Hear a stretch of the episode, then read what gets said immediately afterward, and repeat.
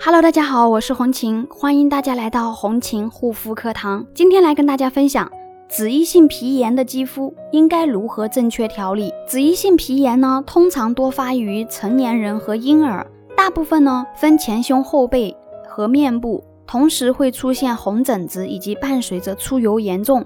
那么在修复脂溢性皮炎的过程中，首先要记得重点在于哪里？如果说目前情况疹子比较多，我们需针对性的对于疹子使用修复类的产品呢，以抗炎为主。在疹子已经消退后呢，那么我们这个时候呢，就要主要针对面部的一个油脂，油脂分泌过多，皮肤容易啊沾到一些柳絮、粉尘，也是造成皮肤瘙痒的原因。那么建议呢，在面部疹子消退后。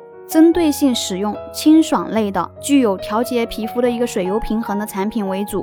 那么这样呢，对于脂溢性皮炎来说，可以得到更好的改善缓解。同时，脂溢性皮炎呢，也需要严格的忌口，否则是很容易复发的。如果你也有这方面的肌肤问题困扰，可以加我的微信幺三七幺二八六八四六零。好啦，今天的分享就到这里，感谢大家的收听，我们下一期再见。